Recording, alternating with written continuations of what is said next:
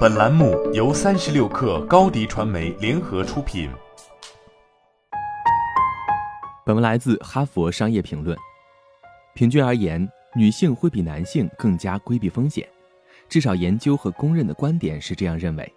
例如，在选股、投资风险资产和进行收购时，女性会选择承担更小的风险。有各种观点解释这种差异。最常见的观点是在原始社会，男性不得不为争取地位、竞争权利而斗争，而女性则更有可能扮演照顾者的角色。另一个解释认为，男性的个性往往更倾向于寻求刺激，风险是他们享受的一部分。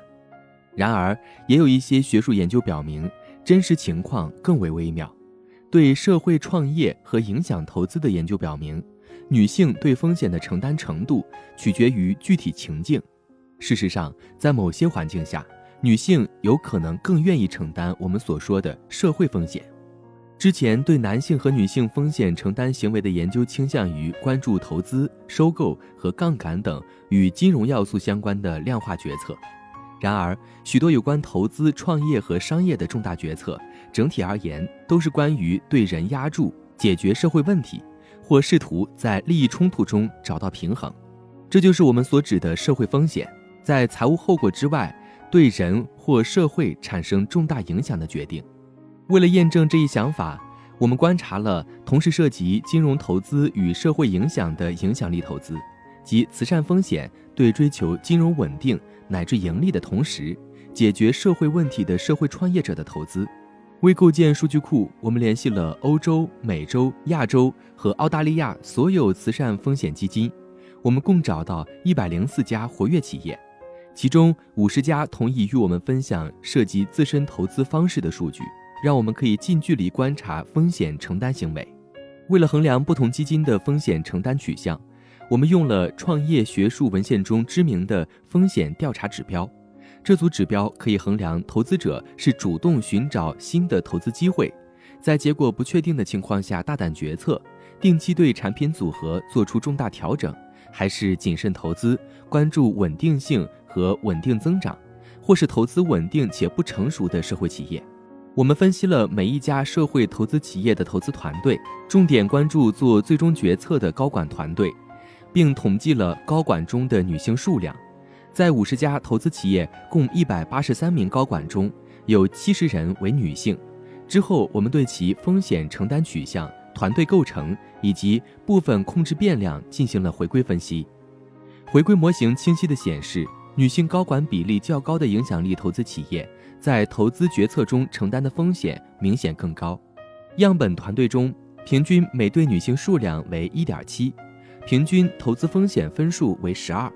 然而，高管团队中有三名女性的投资企业投资风险评分为十四点六，而没有女性的团队风险分数为九点五。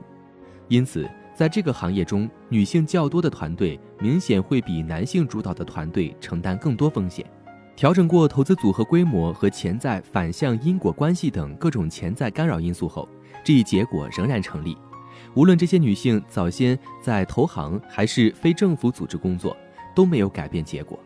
随后，我们进行了跟进访谈，试图找出造成这一结果的原因。其中一些受访者指出，在涉及社会影响力的问题上，女性比男性更愿意承担风险。一位投资者评论道：“这个行业中的挑战不只来自经济，这使得女性进一步突破了界限。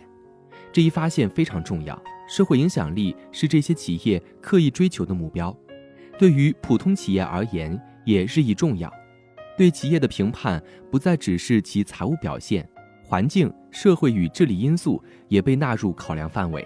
企业仍然要有出色的财务表现，但逐渐有研究表明，将 ESG 纳入考量的企业长期财务表现更好。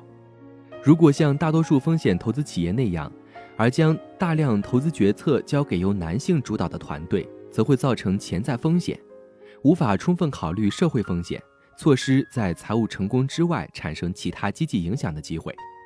绝大多数重大战略决策都会产生除财务方面之外的影响，这些影响可能难以量化，但与财务影响同等重要。根据我们的发现，女性会考虑并愿意承担这类风险。因此，在投资和决策团队中缺少女性代表是一件危险的事。好了，本期节目就是这样，下期节目我们不见不散。高迪传媒为广大企业提供新媒体短视频代运营服务，商务合作请关注微信公众号“高迪传媒”。